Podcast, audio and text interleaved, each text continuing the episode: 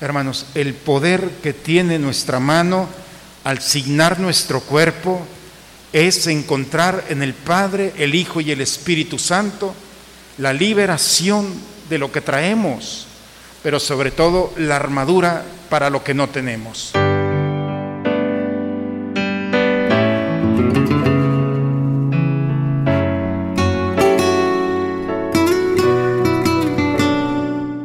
Bienvenidos a la Santa Misa. Señor esté con ustedes, hermanos. Proclamación del Santo Evangelio según San Mateo. En aquel tiempo los once discípulos se fueron a Galilea y subieron al monte en el que Jesús los había citado. Al ver a Jesús se postraron, aunque algunos titubeaban. Entonces Jesús se acercó a ellos y les dijo, Me ha sido dado todo poder en el cielo y en la tierra. Vayan pues y hagan discípulos a todos los pueblos, bautizándolos en el nombre del Padre y del Hijo y del Espíritu Santo, y enseñándoles a cumplir todo cuanto yo les he mandado. Y sepan que yo estaré con ustedes todos los días hasta el fin del mundo. Palabra del Señor. Hermanos, desde muy chicos muchos de nosotros hemos tenido la oportunidad de tener personas que nos fueron poco a poco enseñando a amar a Dios nuestros abuelos, quienes tuvimos el privilegio de ser educados, nuestros papás. Y desde muy pequeño nos tomaban la manita y nos decían en el nombre del Padre, del Hijo y del Espíritu Santo. Todavía cuando estaba antes de la pandemia, porque todavía estamos en pandemia, sin olvidarnos, y con todos los cuidados y seguridades que debemos tener, la gente se acerca, me dice con un niño pequeño, eh, mire padre, ya se sabe signar y el niño no sabe ni lo que hace, pero bueno. Pero desde muy chiquito muy chiquitos muchos de nosotros nos introdujeron a este misterio, misterio en el que hoy vivimos y experimentamos, misterio en el que nuestras manos reflejan el Padre, el Hijo y el Espíritu Santo y las dos divinidades. Este misterio que nos recuerda que es un Dios omnipotente, un Dios que siempre está.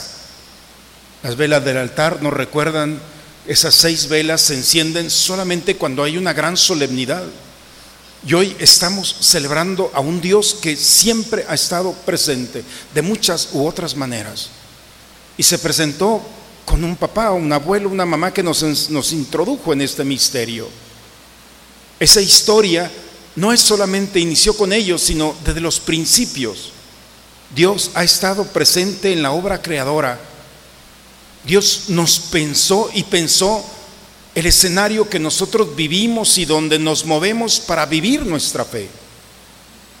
Pero nosotros hemos pervertido, hemos lastimado la obra creadora contaminándola, no solamente al exterior, sino también nuestra vida.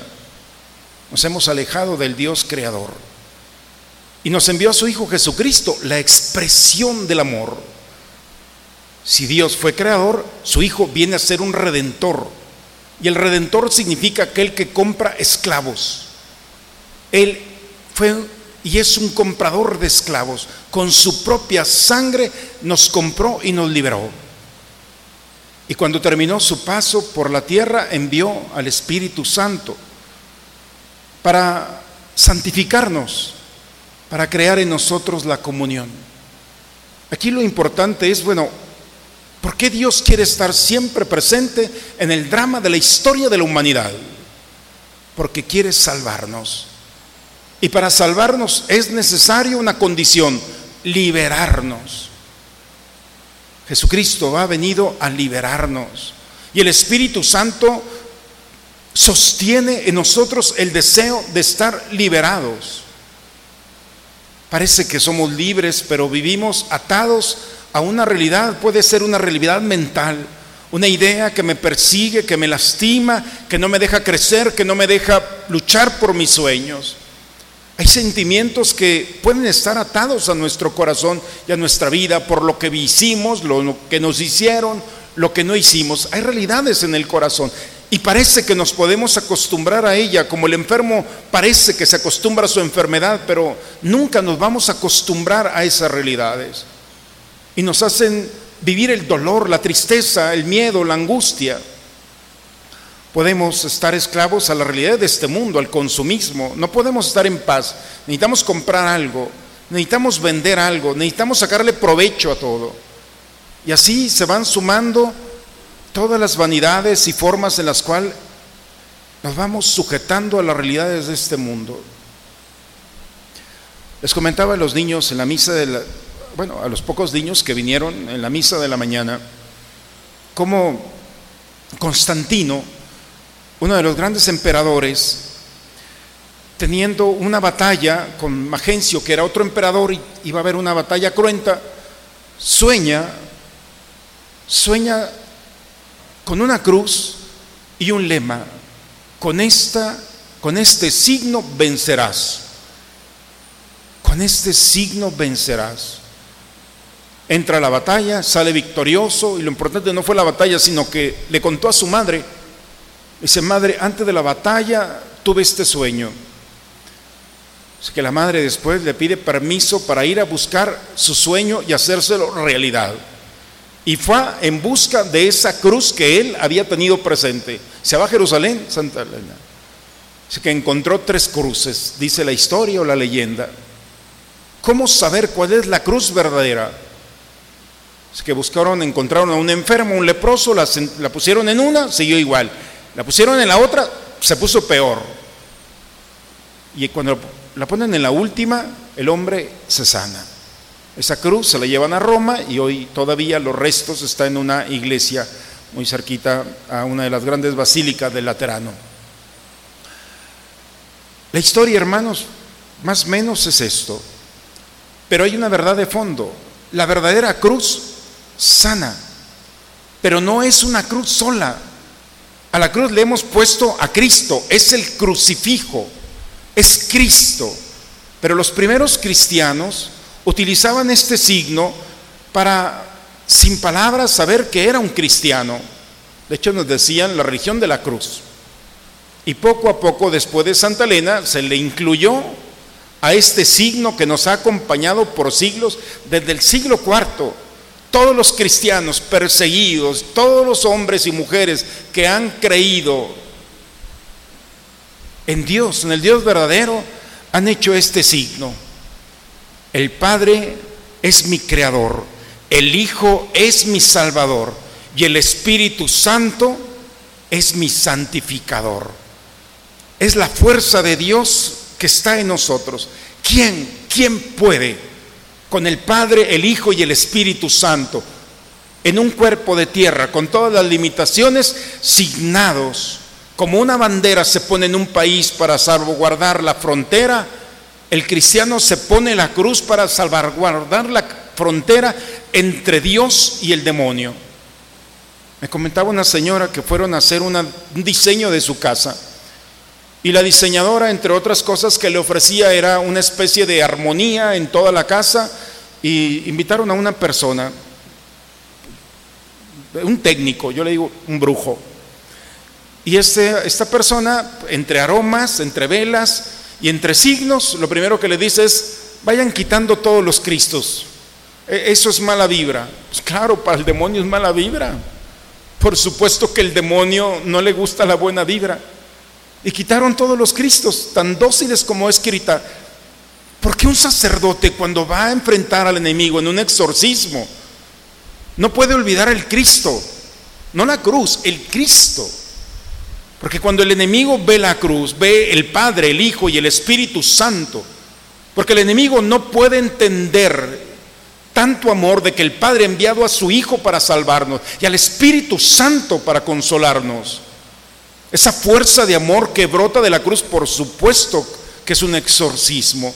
Cada vez que nosotros nos signamos, es un exorcismo.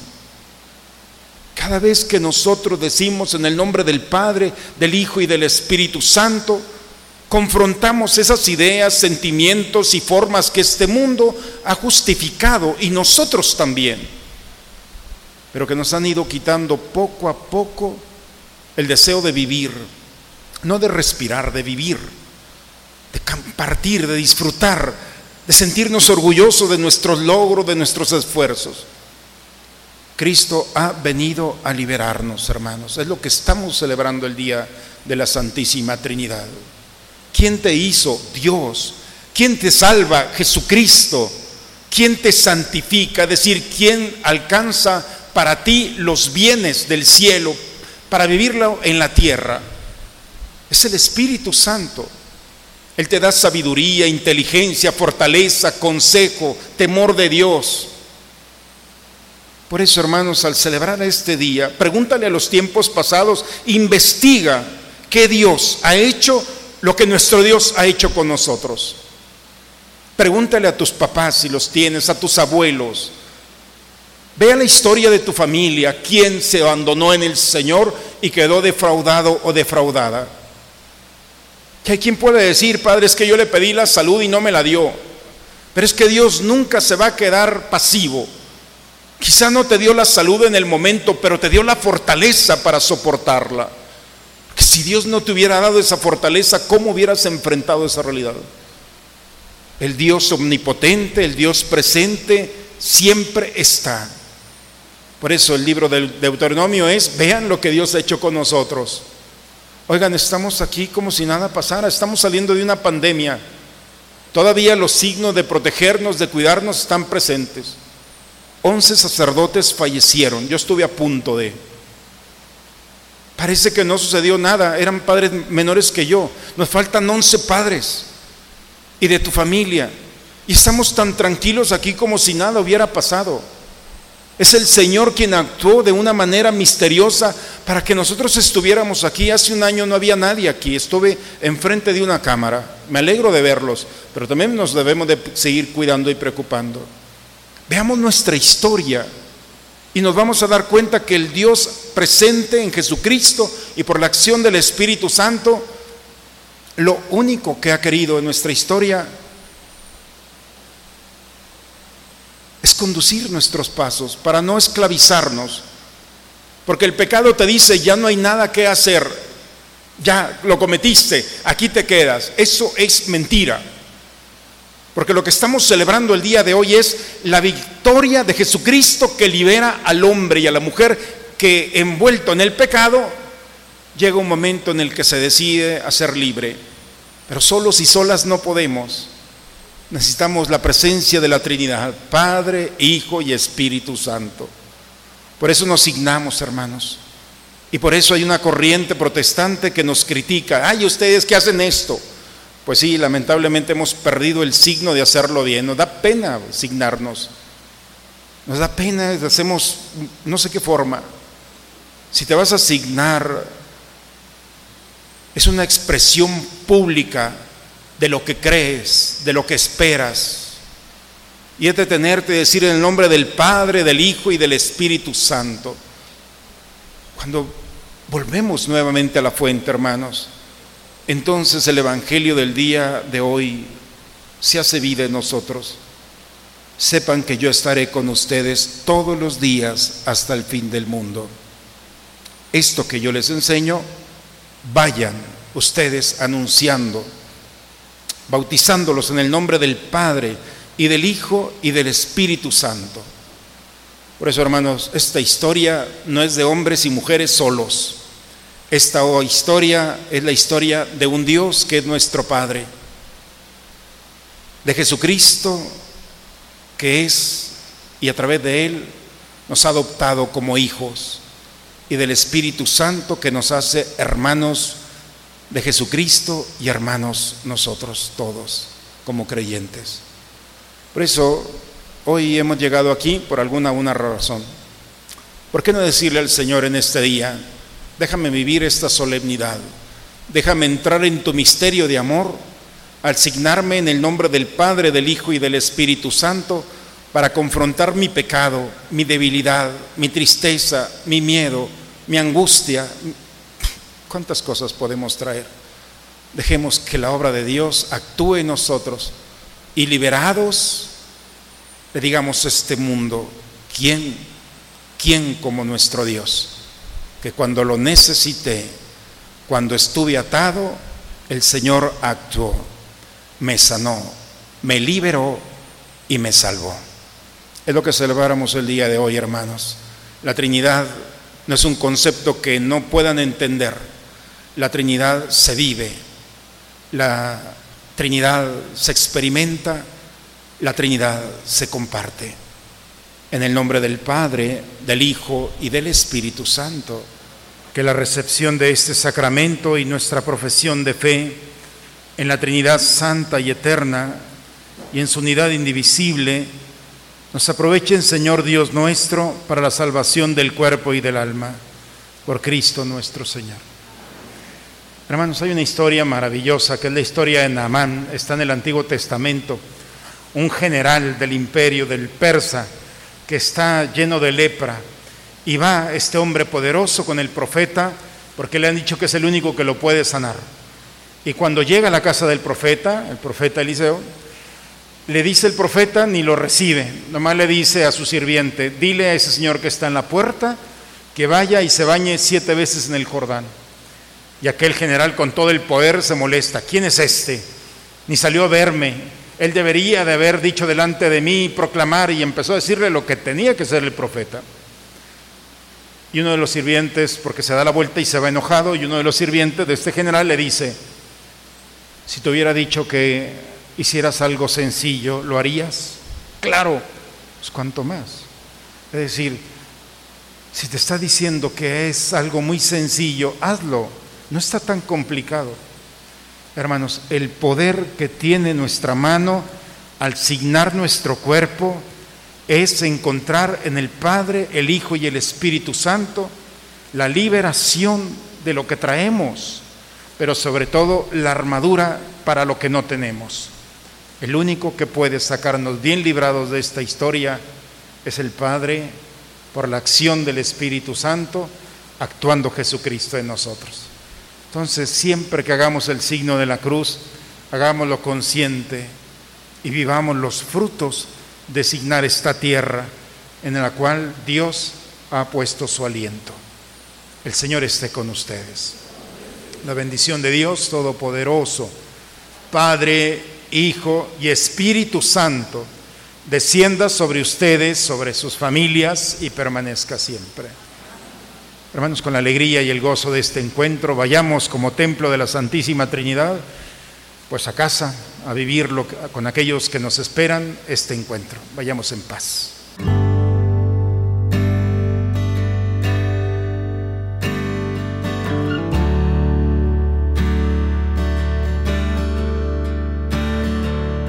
Entra, te abro mi corazón.